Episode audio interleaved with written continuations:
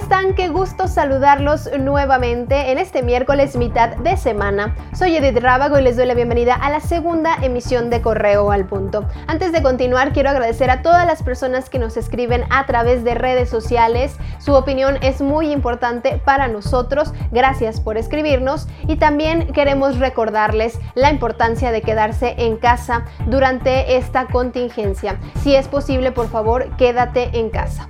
Y ahora sí vamos con la información.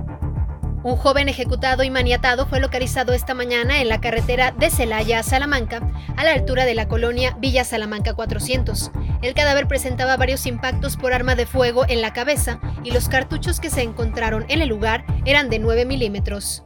En Celaya, el cadáver de un hombre fue localizado entre pastizales de la comunidad de La Laja. El cuerpo estaba atado de pies y manos y presentaba huellas de violencia. El hallazgo fue reportado al sistema de emergencias por pobladores de la zona alrededor de las 8 de la mañana. La víctima vestía una camisa floreada y pantalón de mezclilla. Hasta el momento se encuentra en calidad de desconocido.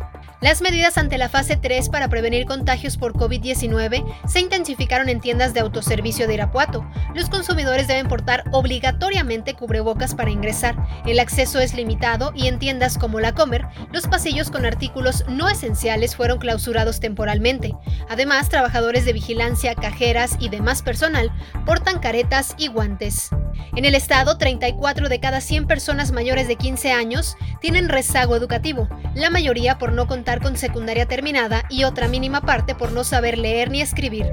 La directora del Instituto de Alfabetización y Educación Básica para Adultos, Esther Medina Rivero, señaló que no recortarán su meta de atención para este año, la cual implica brindar servicios educativos a 80.000 personas. Pese a que Guanajuato tiene un crecimiento económico promedio del 5 al 6% anual, es el estado con más violencia, por lo que es un ejemplo de que el problema se tiene que ver de manera integral, considerando la educación como un derecho y no como un privilegio. Así lo señaló el presidente Andrés Manuel López Obrador al criticar el modelo neoliberal al cual culpó de ocasionar la crisis en México.